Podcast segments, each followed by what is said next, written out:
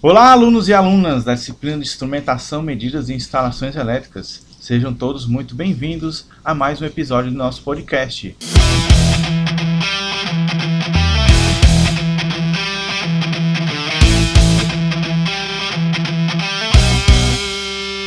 Aqui, professor Rafael Amaral falando. E como sempre, aqui, professor Dalton. Pessoal, no podcast de hoje falaremos dos conteúdos referente à nossa unidade 4, transformadores e principais tipos de ligação.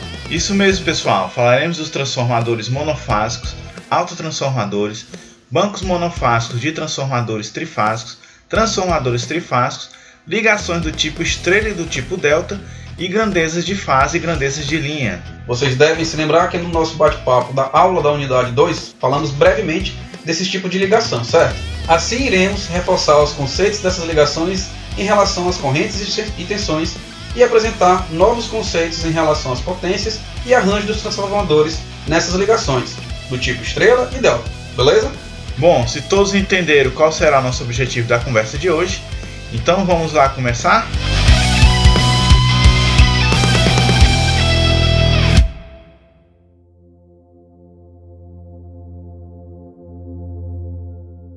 Como de costume, pessoal, nossa aula começa com um vídeo explicando o princípio do transformador bem como sua importância na nossa vida cotidiana e também no sistema elétrico de potência, particularmente na transmissão e distribuição de energia elétrica.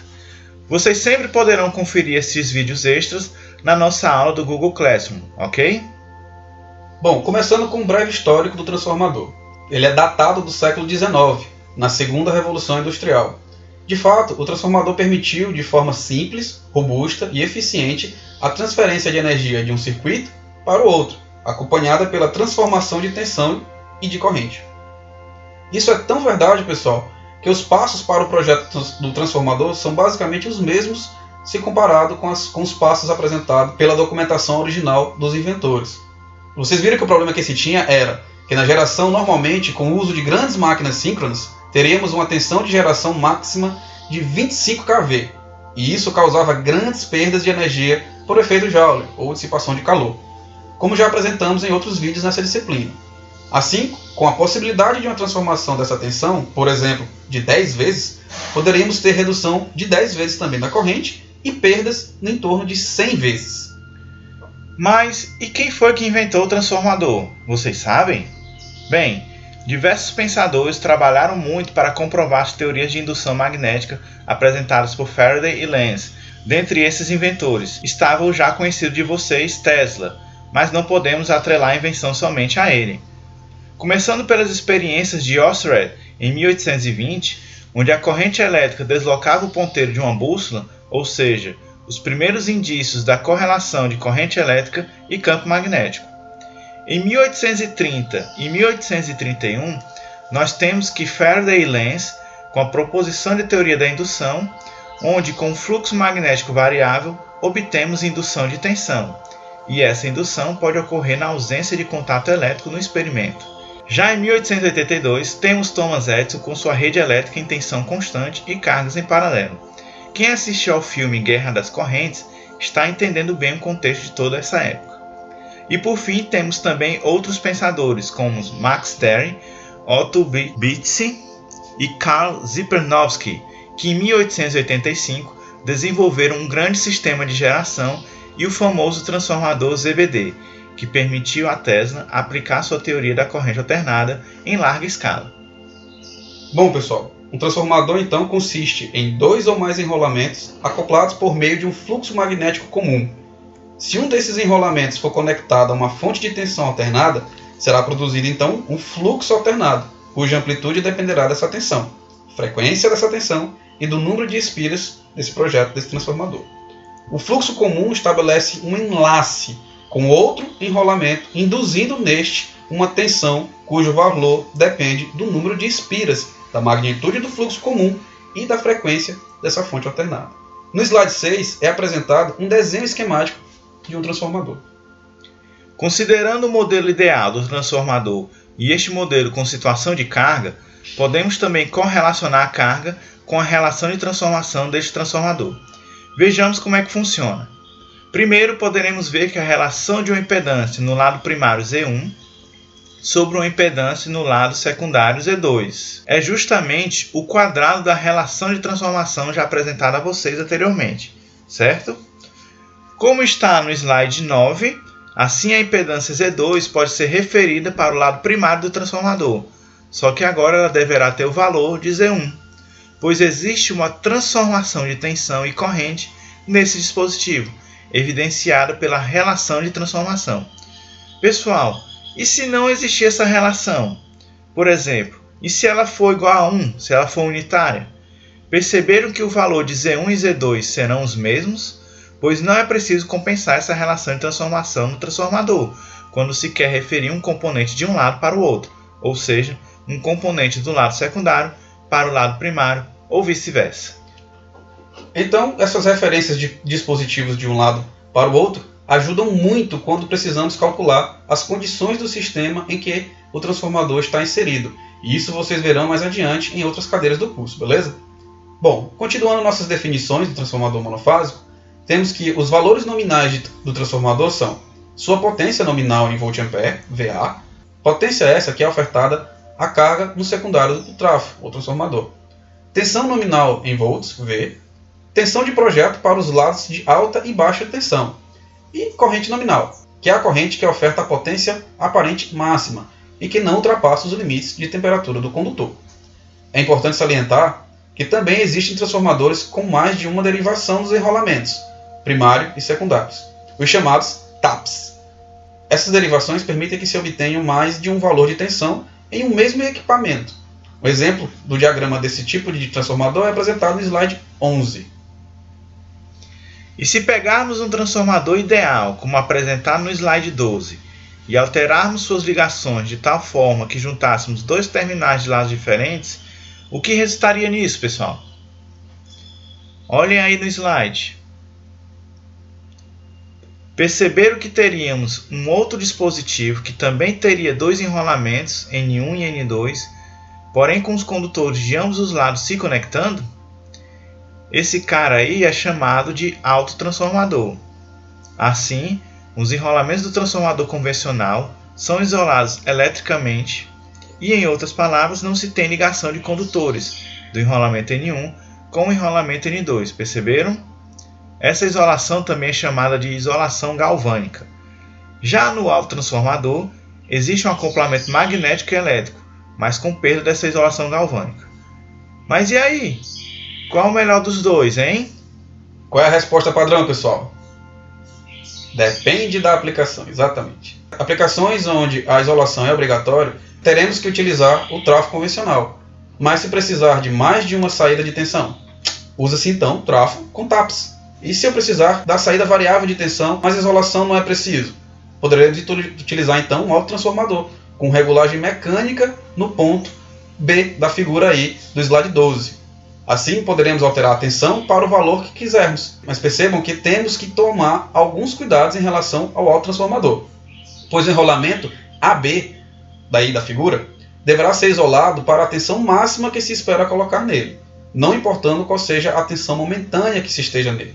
Perceberam isso? É importante. Mesmo assim, ele apresenta menores perdas, menos corrente de excitação e rentabilidade financeira em relação aos transformadores convencionais, desde que a relação de transformação seja próxima de 1 para 1. Então existem vantagens e desvantagens de cada um dos dispositivos, certo, pessoal? Vocês já utilizaram autotransformadores lá no laboratório. É simplesmente o varivolt. O varivolt é um autotransformador que você regula a tensão de saída para a tensão que você quer, né, diferente da tensão de entrada. No slide 14, vocês podem ver o exemplo de como calcular os valores nominais de um autotransformador, sendo dados seus parâmetros de potência nominal, tensão do lado e tensão do lado de baixa tensão, seus rendimentos e fator de potência, beleza? Alguma dúvida? Não se esqueçam de nos procurar para tirar dúvidas que ainda estejam dentro da cabeça de vocês. Mandem e-mail ou entrem em contato conosco. Bom, dando continuidade aqui ao nosso conteúdo, Iremos falar agora de alguns tipos de transformadores utilizados para medição. Existem tipos que são empregados em sistemas de potência, com instrumentação de 60 Hz, tensão de 0 a 120 volts e corrente de no máximo 5 A. Temos também os transformadores de potencial, os chamados TP, e os transformadores de corrente, os chamados TC, que são projetados para que haja redução de tensão e corrente a partir da relação de espiras e são projetados para atuarem próximos às condições ideais, pois podem lidar com elevados níveis de tensão ou de corrente. Pessoal, perceberam então que esse dispositivo é muito versátil e que seu entendimento não é tão complexo? Percebam também o quanto ele é importante para o nosso cotidiano da vida moderna. Legal, não? Bom, agora vamos dar continuidade falando de circuitos monofásicos e trifásicos. Os pequenos geradores ou transformadores geram apenas uma fase, fazendo-se o retorno pelo neutro.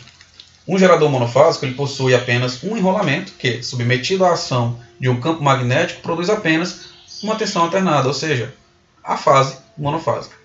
Obviamente, por analogia, os grandes geradores ou transformadores são trifásicos, pois para uma mesma potência, os circuitos trifásicos se tornam mais econômicos, porque existem três fases para carregar essa potência. Bom, e como funcionam essas três fases? Como já foi falado no podcast da unidade 2, o que temos são três senoides defasadas entre si de 120 graus, de tal forma que, supondo a fase 1 no gráfico do slide 17 aí, acompanhe, esteja em fase nula, ou seja, quando começa lá o plano cartesiano, a fase 2 deverá estar atrasada de 120 graus e por sua vez a fase 3 deverá estar atrasada de 240 graus. Tudo isso em relação à fase 1, beleza? Bom, se olharmos no tempo, temos que as três fases geradas pelos enrolamentos do gerador atingem máximos e mínimos em tempos diferentes. E se a gente fizer a representação do diagrama fasorial dessas três fases, a distribuição espacial, como apresentado na figura do slide 18, com três fasores separados entre si por ângulos de 120 graus, cuja resultante desse arranjo será nula, já que todas as fases apresentam as mesmas magnitudes. Como apresentado na unidade 2, nos circuitos trifásicos existem dois tipos básicos de ligação, válidos tanto para as fontes, sejam os geradores, os transformadores, quanto também para as cargas. Essas ligações são a ligação em delta, também conhecida como triângulo, e as ligações em estrela, ou também conhecida como Y. Assim, a potência elétrica em cada ramo das ligações acima podem ser representadas da seguinte forma: a potência é igual à tensão de fase vezes a corrente de fase vezes o cosseno de φ, dada em watt por fase.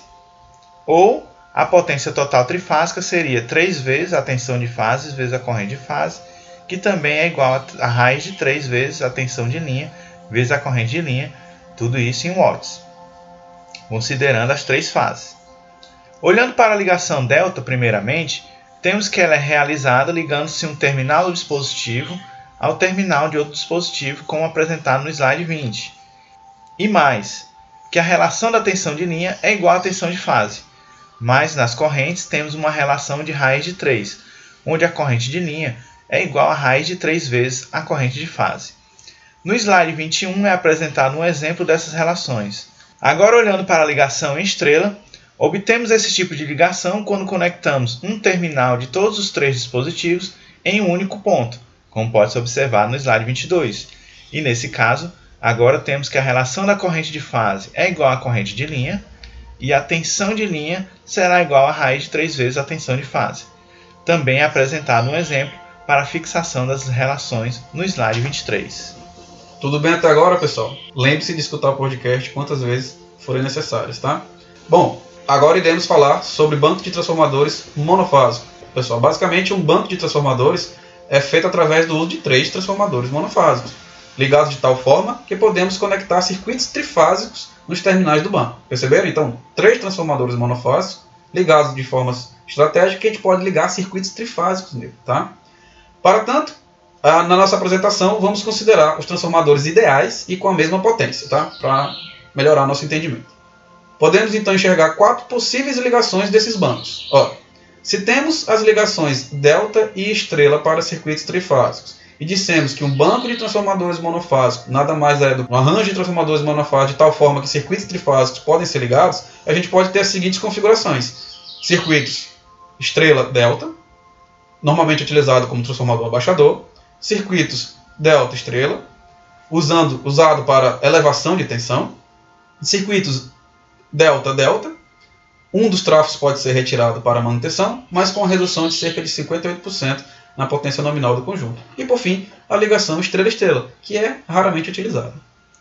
Considerem somente um banco de transformadores com ligação Y-delta, como no slide 26. Percebo que a tensão de linha na ligação estrela no lado primário do banco é V. Já a tensão de linha no lado secundário será V sobre A vezes raiz de 3, onde esse A aí é a relação de transformação entre o primário e o secundário. Para uma corrente de linha I no lado primário, percebemos que uma corrente de I vezes A vezes raiz de 3.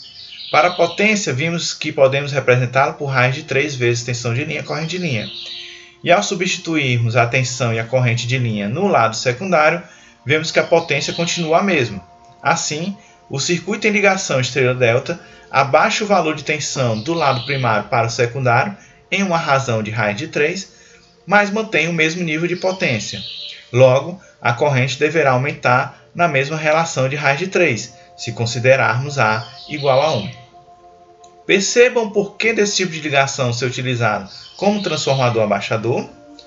Devido à natureza da ligação, já temos uma diminuição da tensão, sendo desnecessário o uso da relação de transformação. Bom, considerando agora a ligação delta estrela. Novamente, teremos no lado primário uma tensão de linha V. E no lado secundário, a tensão será V dividido por A vezes raiz de 3. Para uma corrente de linha I no lado primário, teremos uma corrente de linha igual a A vezes I dividido por raiz de 3. E, a, e para a potência, novamente, teremos a manutenção do seu nível. Assim, nesse tipo de ligação, delta estrela, temos uma elevação de tensão, seguida com uma diminuição da corrente, ambas por fator de raiz de 3, para manter a potência em um mesmo valor. Sendo por isso, esse banco de transformador comumente utilizado em circuitos de aplicações com elevação de tensão. Bom, já no slide 28, veremos a ligação delta-delta, onde a tensão de linha no lado primário é V e no lado secundário é somente V sobre A, como nos transformadores monofásicos que vimos há pouco. Lembrando que esse A é a relação de transformação do transformador. Tá? Da mesma forma, temos também para a corrente de linha e para a potência total. Como trata-se de uma ligação delta, as tensões são iguais e as correntes são diferentes, ambas pelo fator de raiz de 3, como já havíamos falado, ok? Por último, então, temos as ligações estrela-estrela, é, que, como esperado, também temos as tensões e correntes do lado primário e do lado secundário somente alteradas pela, pela razão de transformação desses transformadores. E a potência também é mantida a mesma. Por ser uma ligação estrela-estrela, temos que as correntes é que são iguais e as tensões são diferentes pelo fator de raiz de 3. Pessoal, esses são os quatro tipos de ligações que um banco de transformador monofásico pode ter. Perceberam que cada uma delas tem suas particularidades? E todas elas podem ser realizadas com o mesmo tipo de transformador? Além dessa alteração de magnitude, também, também teremos uma alteração de fase. Lógico, na vida não é tão simples como a gente quer, não é verdade? Sendo percebido então um adiantamento ou atraso de 30 graus entre essas grandezas elétricas do lado primário e do lado secundário. Mas não se preocupe, é, vocês vão ver essas definições em outras disciplinas no curso, tá? Depois de vermos algumas características dos bancos de transformadores, quais seriam as desvantagens e vantagens deles? Primeiramente, como desvantagem, a gente tem o custo. Eles tendem a ser mais caros que um transformador trifásico. Também são mais pesados, ocupam um maior espaço e tendem a ter um rendimento pouco menor, se comparados a um transformador trifásico com características semelhantes. Outra característica bem importante é que no banco de transformadores, cada transformador tem seu núcleo magnético, e já no trafo trifásico, existe somente um único núcleo comum a cada fase. No slide 31 é mostrada a relação entre as tensões de linha para as quatro ligações que apresentamos hoje. Percebam que, independente da relação de transformação A, a ligação estrela-delta abaixa, a delta-estrela eleva, e tanto a ligação delta-delta como a estrela-estrela só dependem da relação de transformação A, como em um transformador monofásico convencional. Assim, diferente dos transformadores monofásicos, os núcleos dos transformadores trifásicos podem ser do tipo envolvido ou envolvente, como apresentado no slide 32.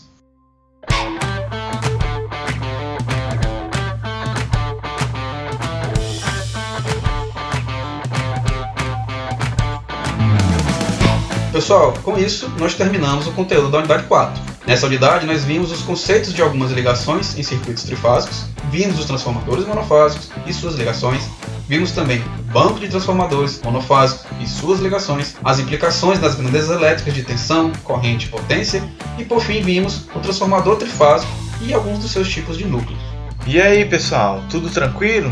Está dando para acompanhar todo o material? Lembre-se que vocês podem revisar todas as informações quantas vezes forem necessárias, ouvindo o podcast e também acompanhando pelos slides. E nós terminamos por aqui. Esse foi mais um podcast do professor Rafael Amaral e do professor Dalton. Esperamos que tenham gostado do conteúdo apresentado e até o nosso próximo encontro. Tchau. Tchau.